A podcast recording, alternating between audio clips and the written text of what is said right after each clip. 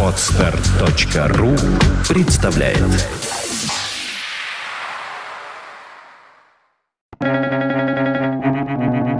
Свободное радио Компьюлента Вы можете быть искренними и при этом быть глупым. Федор Михайлович Достоевский.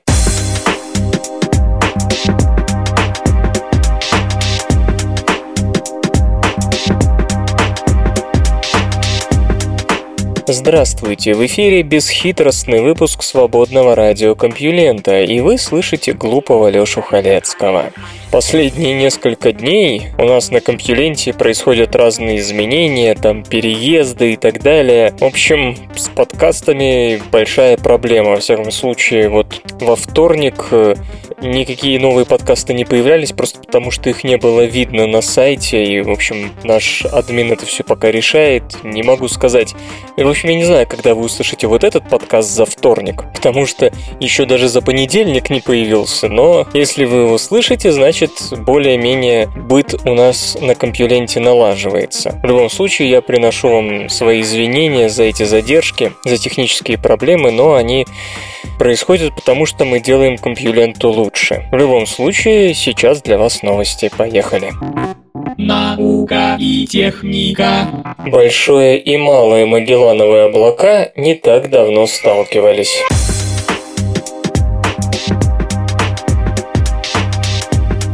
Группа американских астрономов под общим руководством Гуртины Бесли из Колумбийского университета США попыталась обнаружить с помощью гравитационного микролинзирования гипотетические массивные компактные объекты ГАЛО Massive Compact Halo Objects, сокращенно МАЧО, тусклые объекты по массе примерно соответствующие звездам. Результат этих усилий оказался несколько неожиданным. Чтобы зарегистрировать объект вроде вроде мачо гравитационным микролинзированием, нужно, чтобы он прошел перед видимой с Земли звездой, находящейся за пределами нашей галактики, и исказил, усилил ее свет.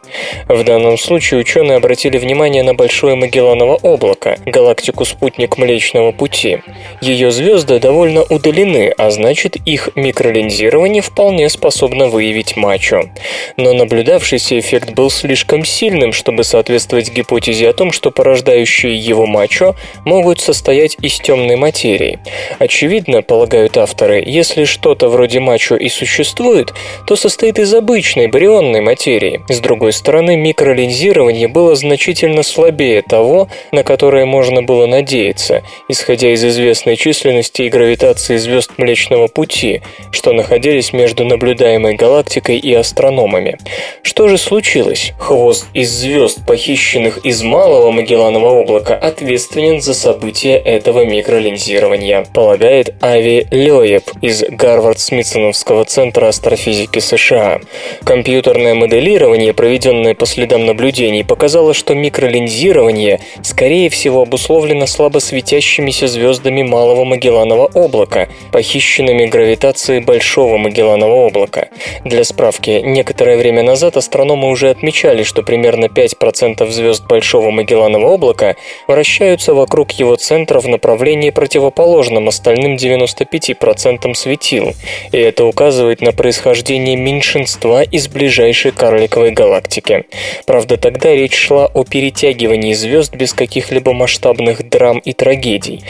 Но чтобы обеспечить наблюдаемый эффект микролинзирования, скорость похищенных звезд должна быть весьма значительной. При любых сценариях моделирования оказалось, что единственным объяснением повышенной скорости области может быть столкновение между большим и малым Магеллановыми облаками, случившееся несколько сот миллионов лет назад, вероятно, от 100 до 300 миллионов. Кроме того, модель продемонстрировала, что обе карликовые галактики пока что делают лишь первый оборот вокруг Млечного Пути, то есть только недавно по астрономическим меркам став его спутниками. Где прячутся привычки?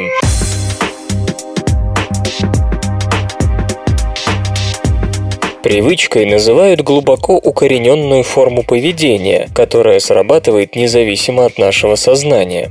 Мы автоматически находим утром путь на кухню и на автомате заходим в транспорт или садимся в машину, не особо задумываясь над тем, что делаем. Считается, что привычные действия помогают разгрузить мозг от рутины, позволяя ему заняться чем-то более важным.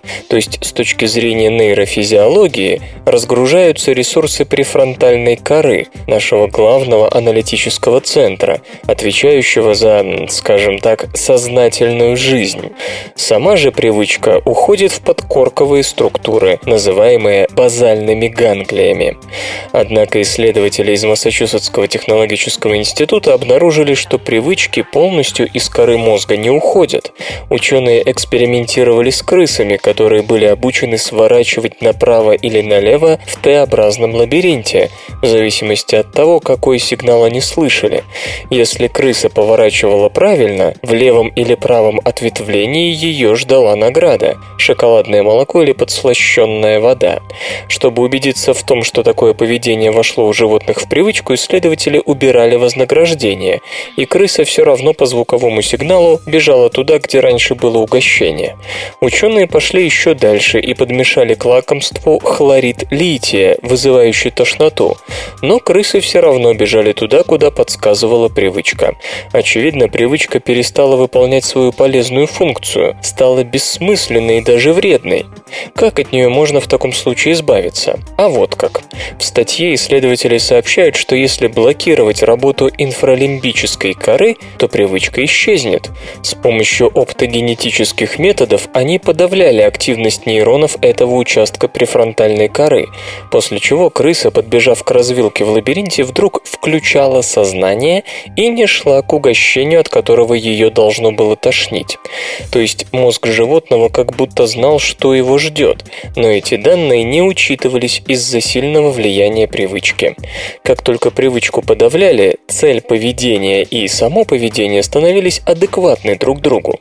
Однако вместо этого у крыс формировалась новая привычка. В ответ на левый сигнал животные начинали бежать направо. И эту привычку можно было уничтожить, отключив на время нейрон имбролимбической коры. Но тогда у крыс восстанавливалась прежняя привычка. Услышав левый сигнал, приказывающего, чтобы ты стала бежать налево, даже если тебя там ждет тошнотворное угощение, они ему подчинялись. То есть этот участок префронтальной коры служит чем-то вроде склада и одновременно переключателя привычек.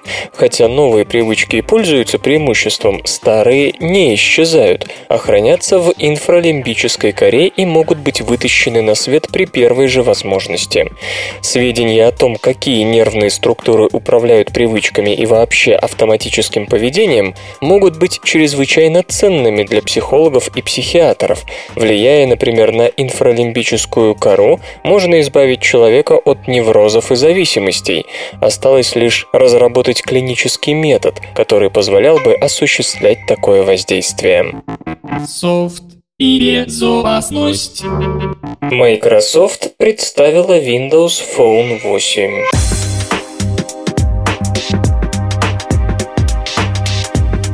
Корпорация Microsoft анонсировала на мероприятии в Сан-Франциско финальную версию мобильной операционной системы Windows Phone 8.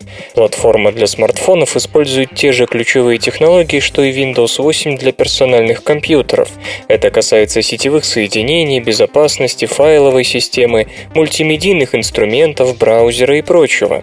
В Windows Phone 8 реализована поддержка многоядерных процессоров, карт памяти microSD, технологии Near-Field Communication и сенсорных дисплеев с разрешением 1280 на 768 или 1280 на 720 пикселов.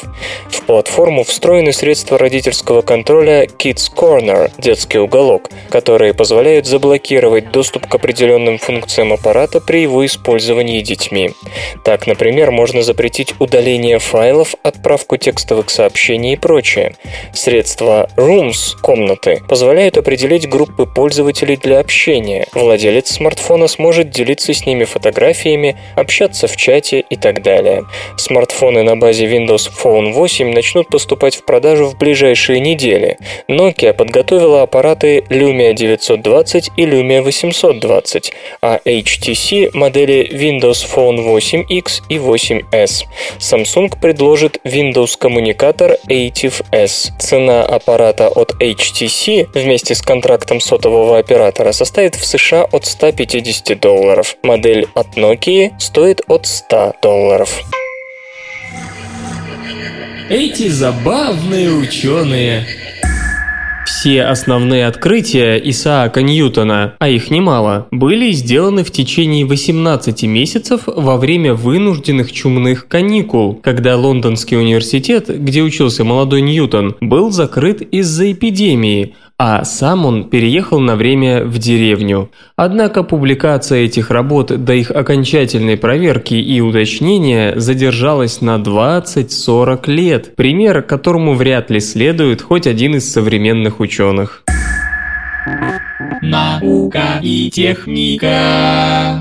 Хищные морские леопарды фильтруют воду подобно мирным китам.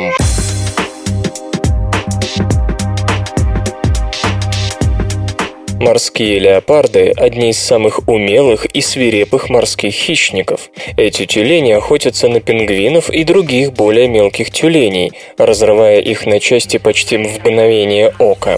Легко догадаться, что главное оружие у морских леопардов, как и у наземных хищников, их острые и мощные клыки.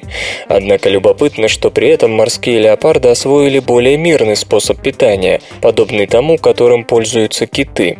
Эти тюлени научились научились процеживать воду сквозь зубы, оставляя себе мелкую добычу вроде криля. На самом деле зоологи давно подозревали, что морские леопарды могут так питаться. На это указывало строение их зубов, располагающихся позади клыков. Эти зубы напоминали такие же у некоторых ископаемых китов. Впоследствии киты усовершенствовали свой цедильный аппарат, но его эволюция могла начаться именно с таких зубов, которые сейчас можно видеть у морских леопардов. Но долго Долгое время это было не более чем гипотезой, пока ученым из университета Монаша не удалось подтвердить такой способ питания, сняв кормящихся хищников на видео. Эксперимент ставили с двумя морскими леопардами, содержащимися в сиднейском зоопарке Таронга. Тюленям спускали узкие ящики, в которых лежали небольшие рыбки. Хищники не могли схватить их, как обычную добычу, зато могли всосать, что и делали. Камера запечатлела, как морской леопард втягивает в рот рыбу, а избыток воды выбрасывает ротовыми боковинами. Мощные губы тюленей позволяют создать необходимую всасывающую силу, а треугольные зубы не выпускают добычу, когда леопард выдавливает воду изо рта. По-видимому, другие тюлени не способны на такой фокус. Калифорнийские морские львы в таком же эксперименте выплевывали вместе с водой добычу. Как пишут исследователи, им впервые удалось увидеть такой способ питания. До сих пор никто не знал, как морские леопарды справляются с мелкой добычей, хотя известно, что криль составляет весьма заметную часть их рациона. Правда, эти данные получены на животных, обитающих в неволе, но есть косвенные доказательства, что и дикие животные поступают так же. Исследователи проанализировали строение 26 тюленьих черепов и обнаружили, что разные зубы у них снашиваются в разной степени. Те, что лежат за клыками, стачиваются гораздо медленнее, что косвенно говорит об их фильтрующей, нежели кусающей и рвущей роли. За один присест леопард может втянуть в себя только небольшую рыбку, но если речь идет о более мелком криле, порция добычи будет довольно велика. А благодаря гибкой шее и стремительным движениям зверь способен прицельно бить туда, где концентрация криля максимальна.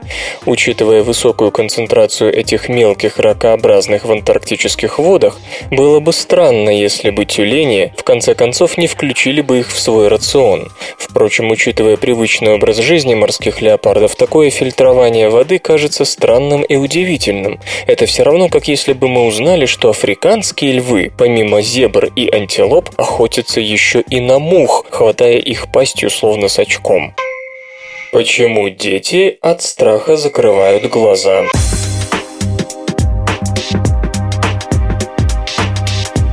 Когда маленький ребенок хочет спрятаться, он закрывает глаза. Хотя чего уж там, многие взрослые люди, когда им грозит опасность или сильная неприятность, тоже вполне по-детски закрывают глаза. Но если вернуться к детям, то что именно они в этот момент думают? Их не видно, потому что они закрыли глаза, или их не видно, потому что они сами никого не видят? Решать эту загадку взялись психологи из Кембриджского университета. Сначала они провели опрос среди трех- и четырехлетних детей, выясняя, сможет ли их кто-то увидеть, если у них на глазах будет повязка. И можно ли увидеть другого человека с такой же повязкой на глазах? Почти все малыши ответили, что да, повязка на глазах – это хороший способ спрятаться от других, и что человека с повязкой невозможно заметить. Тогда ученые предприняли довольно остроумный эксперимент. Они надевали детям два разных вида очков. Одни с полностью затененными стеклами, через которые ничего нельзя было увидеть, и другие с зеркальными стеклами. Через них ребенок видел то, что делается вокруг, но заметить его глаза было невозможно. Зеркальная поверхность все отражала. Так психологи надеялись выяснить, что важнее – способность видеть самому или возможность увидеть другому человеку глаза ребенка. К сожалению, не все дети поняли, в чем фокус зеркальных очков. Лишь семеро из 37 осознали, что они могут видеть глаза других, но при этом их собственные глаза спрятаны. Однако из этих семи детей шестеро были убеждены, что их не видят, независимо от того, в черных они очках или зеркальных. То есть, чтобы стать невидимым, нужно просто спрятать свои глаза от других. При этом, что любопытно, дети охотно признавали, что их голова и тело хорошо видны, что говорит о том, как дети воспринимают собственное «я». «Я» для них отделено от тела. «Я» можно спрятать, при том, что тело будет оставаться на виду. Очевидно, решающее значение имеет зрительный контакт между ребенком и другим человеком. В последующих экспериментах удалось выяснить, что дети считают себя незамеченными ровно столько, сколько удается не встречаться с кем-нибудь взглядом. И другой человек тоже считался невидимкой, пока ребенок не мог поймать его взгляд. Эти результаты подтвердились и тогда, когда вместо живых напарников дети играли с куклами. Словом, для того, чтобы увидеть человека или чтобы самому стать увиденным, необходимо обоюдное внимание. Эти результаты могут сыграть большую роль в лечении аутизма. Возможно, у детей с аутизмом получится пробудить интерес к окружающим, если как можно чаще стараться установить с ними зрительный контакт. Софт и безопасность. Вышла операционная система Android 4.2 Jelly Bean.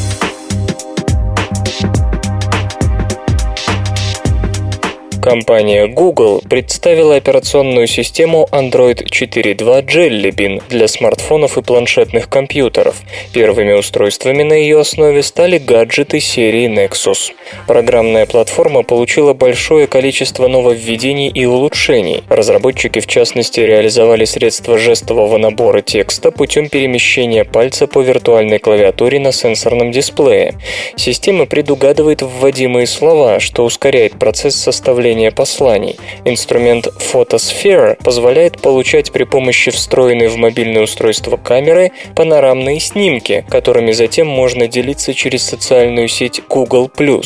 Появилась поддержка нескольких пользовательских аккаунтов на планшетах. Для каждого из них могут быть выбраны индивидуальные настройки, установлены различные приложения, игры, виджеты и прочее. В Android 4.2 реализована поддержка Miracast, стандарта для беспроводных дисплеев, созданного специалистами Wi-Fi Alliance на основе Wi-Fi Direct.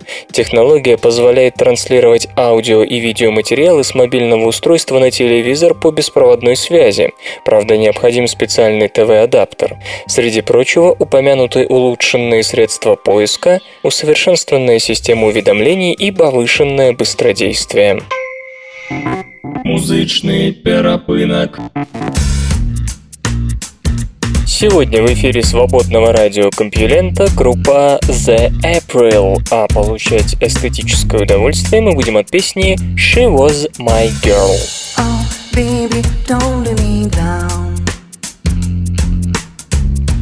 Oh.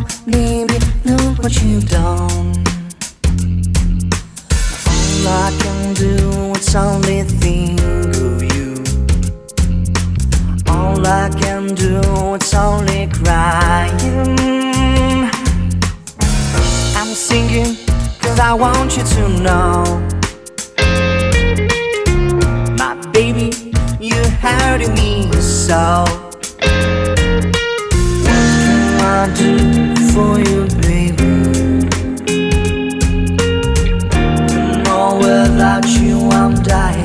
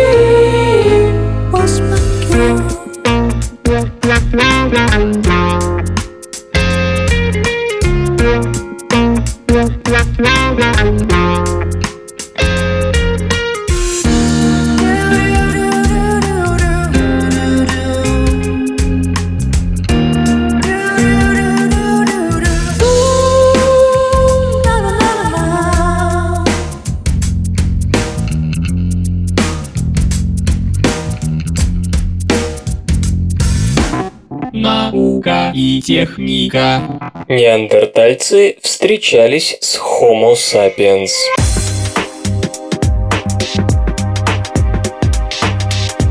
Ученые устали спорить, кто создал шаттельперонскую культуру, индустрию переходного типа, распространенную в Центральной и Юго-Западной Франции, а также на севере Испании.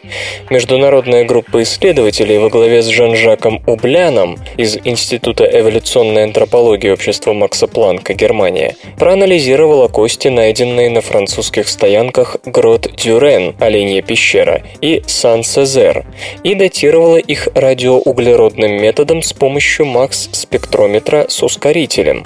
Даты говорят о том, что костяные орудия и украшения шеттельперонской культуры были изготовлены неандертальцами. Считается, однако, что поздние неандертальцы создавали нательные украшения лишь после расселения людей в близлежащих областях, поэтому исследователи предполагают культурную диффузию. Так называемые переходные индустрии играют ключевую роль в понимании процессов замены неандертальцев людьми современного типа на западе Евразии в начале Верхнего Палеолита, то есть 50-40 тысяч лет назад.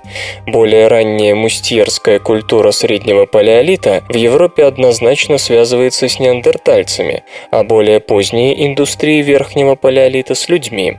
Насчет шаттельперонской ясности нет.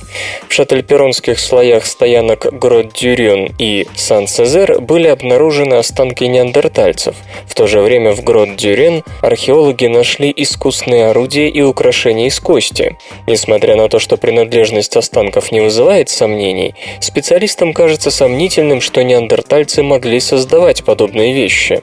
Дело в том, что шательперонская культура имеет черты, связывающие ее с более поздними индустриями верхнего палеолита, которые бесспорно являются человеческими. По мнению некоторых, виной всему то, что артефакты перемешались между слоями. Исследователи выделили коллаген из 40 хорошо сохранившихся костей грот Дюрен, в первую очередь из тех областей, где были найдены шательперонские нательные украшения и останки неандертальцев, а также из более старого мустьерского и более молодого протоориньякского слоев. Сан-Сезер был представлен большеберцовой костью. Датирование показало, что в грот Дюрен сколько-нибудь значительного перемешивания слоев не происходило.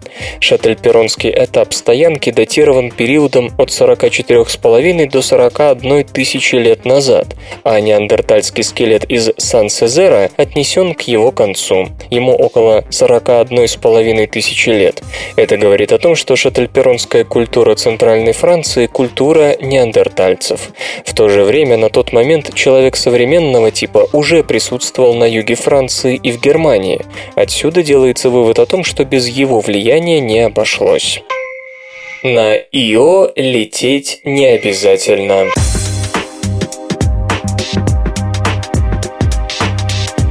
В результате наблюдений, занявших 44 ночи, сотрудники центра Карла Сагана Института сети показали, что на Ио можно увидеть огненные вулканы. Удалось разглядеть детали размером до 100 километров. Это значит, что нам нет нужды отправлять туда космические аппараты. Это очень важный результат, ведь следующая долгосрочная миссия на Юпитер ожидается не ранее 30-х годов этого века, подчеркивает руководитель группы Франк Марши. Астрономы воспользовались методом адаптивной оптики, который позволяет сгладить размытости, неизбежные при наблюдениях сквозь турбулентную атмосферу Земли. Специальный датчик фиксирует искажение света в атмосфере, и компьютерная система учитывает это при получении снимка. По словам господина Марши, нынешние системы способны выполнять до 1000 операций в секунду, и прогресс не стоит на месте. Адаптивная оптика хороша не только для наблюдений ИО, но и фотографирование трещин на Европе, изучение атмосферы Юпитера, а также поиска планет, вращающихся вокруг далеких звезд. Господин Марши отмечает, что в будущем, когда разрешающая способность систем адаптивной оптики станет еще более высокой, мы сможем рассмотреть спутники экзопланет и тоже увидеть на них вулканы и прочие явления. Но вернемся к Ио. Долговременные постоянные наблюдения этого тела не проводились, поэтому в тамошнем вулканизме множество неясностей. В 1995-2003 годах на орбите Юпитера находился зонд Галилео, но он сумел бросить на Ио лишь несколько коротких взглядов, чему причиной сильная радиация, которая могла испортить электронику аппарата. Между тем, в последние два года на Ио было непривычно тихо. За 13 ночей наблюдений с июня 2010 группа господина Марши не зарегистрировала ни одного всплеска всплеска извержений, которые были характерны для 2001 и 2007 годов. Исследователи полагают, что Ио имеет некий цикл активности, но без долговременных наблюдений это лишь слова. Возможно, спутнику требуется время на пополнение магматических камер. Увы, на Земле специалистам неизвестен ни один процесс, на примере которого можно было бы смоделировать происходящее на Ио. Господин Марши и его коллеги следят за Ио уже 8 лет с помощью трех телескопов от 8 до 10 метров. Кек-2 и Gemini North на Мауна-Кеа в Гавайях и очень большого телескопа номер 4 в Чили. Главная надежда на 30-метровый телескоп, который должен войти в строй в 2021 году. Он сможет получать изображения с такой же детализацией, как и у Галилео железо и, и, и, и, и, и гаджеты. Google анонсировала смартфон Nexus 4.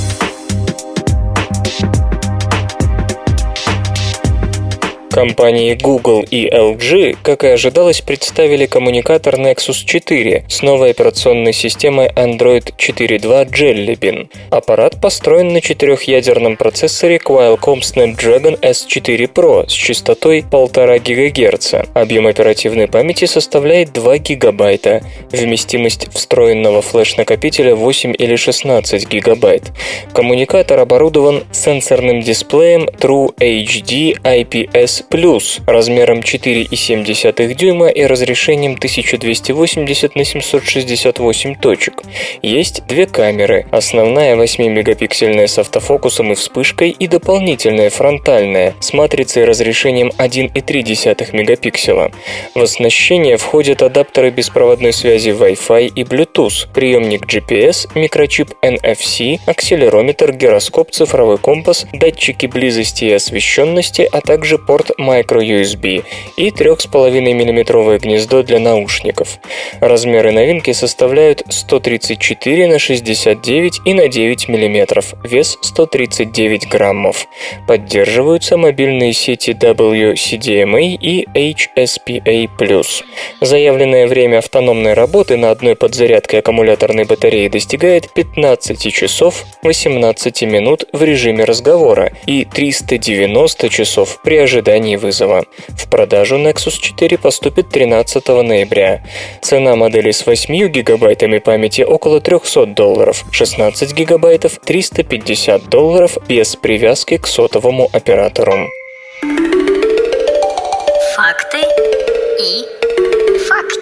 Знаете ли вы, что уже в 1976 году электронная вычислительная машина могла рассчитать кривую полета снаряда быстрее, чем он долетит до цели? Этими машинами в то время пользовались также для переводов текстов с одного языка на другой.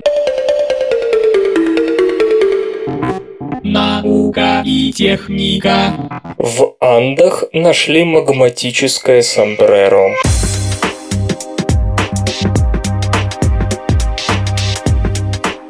Большинство из нас знакомо с магматическими породами, которые образуются в вулканических условиях, когда лава кристаллизуется при быстром охлаждении.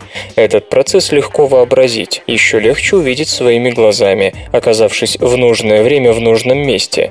Но есть и такие магматические породы, которые образуются глубоко под поверхностью, например, красивые граниты, столь популярные в качестве кухонных столешниц. Здесь уже не так просто представить себе, как огромные объемы магмы, интрузии, проходят через земную кору, останавливаются и медленно твердеют, иногда приводя к извержениям вулканов. Геологи и сами не знают, как это происходит. Предложено несколько моделей, описывающих, как магма поднимается к месту назначения. В том числе высказана гипотеза о том, что с вершины магматического бассейна время от времени падают каменные плиты, подкармливая магму. Но специалистам больше нравятся два других построения. В одном из них магма протискивается сквозь трещины, надувая мелкий магматический очаг. Эта модель позволяет объяснить ряд наблюдений, в том числе появление листов магматических пород. Они формируются как раз в трещинах, так называемых дайк. Другая гипотеза фокусируется на сгустках магмы под названием диапиры, которые мы все видели в лавовых лампах.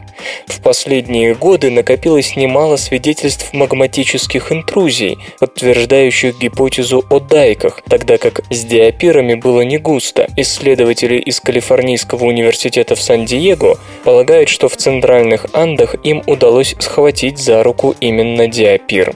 Речь идет о той области южноамериканского горного массива, где сходятся границы Аргентины, Боливии и Чили. Там на 20-километровой глубине, по всей видимости, лежит крупнейший в мире активный массив магмы диаметром около 100 километров.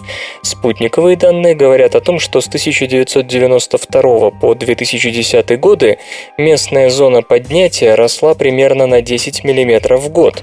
Ученые обнаружили также кольцо погружения вокруг этого региона, и в результате ландшафт стал напоминать сомбреро. Компьютерные модели показали, что лучше всего этот тип деформации поверхности объясняется диапиром. В центре растет пузырь магмы, а более широкий и глубокий магматический очаг переживает дефляцию. Теперь хотелось бы понять, обычное это явление или же скорее исключение из правил. Неопределенность климатических моделей никуда не делась.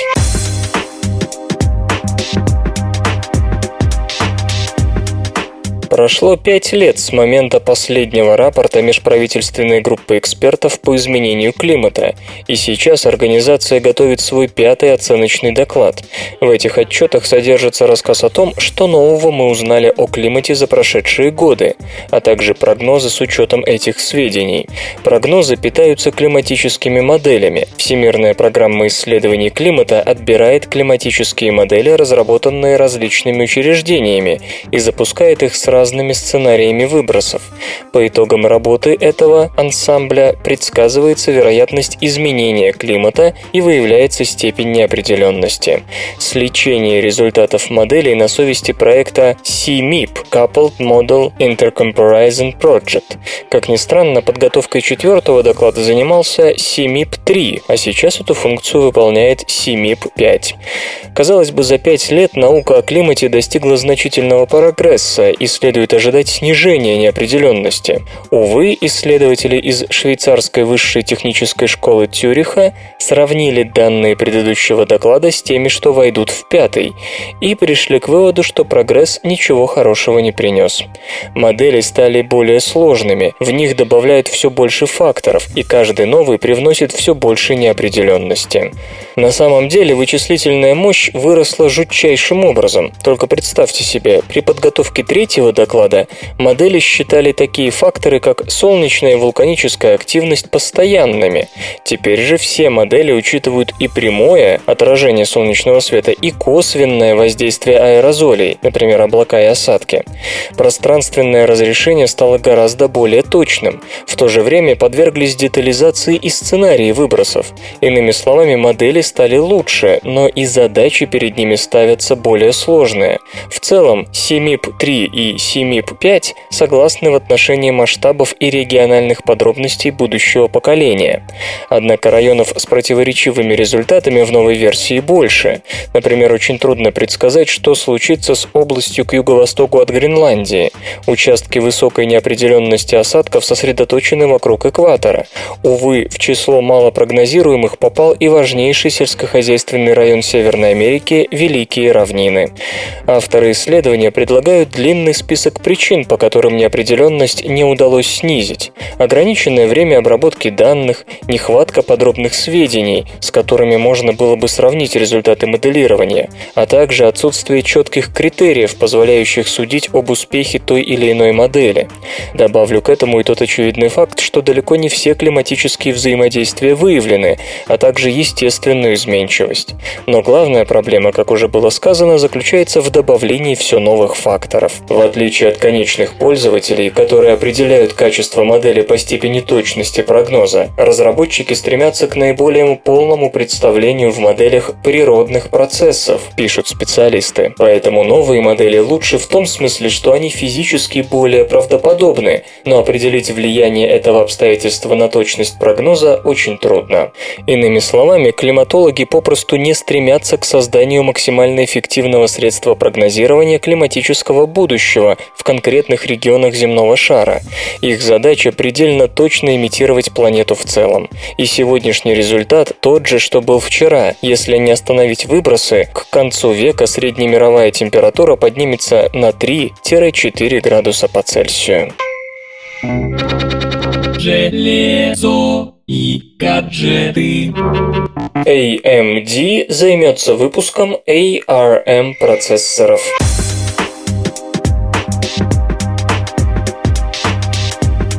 Компания AMD объявила о намерении выпустить процессоры Opteron для серверного оборудования, выполненные на архитектуре ARM.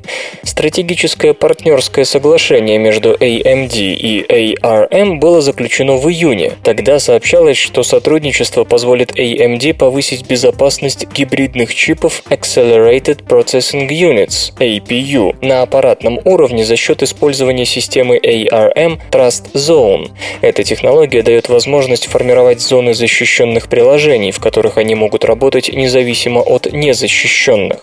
Предполагается, что для реализации поддержки Trust Zone некоторые модели процессоров AMD получат ядро ARM Cortex A5. Первые такие чипы выйдут в 2013 году, а в 2014, как сообщается, увидят свет первые ARM процессоры Opteron. Это будут 64-битные изделия, обладающие высокой энергетической эффективностью. Отмечается, что AMD продолжит работу над традиционными x86 совместимыми процессорами, а также изделиями с гибридной архитектурой. В перспективе AMD намерена использовать разработки ARM в платформах для мобильных устройств, в частности планшетов и персональных компьютеров. Свободное радио Компьюлента.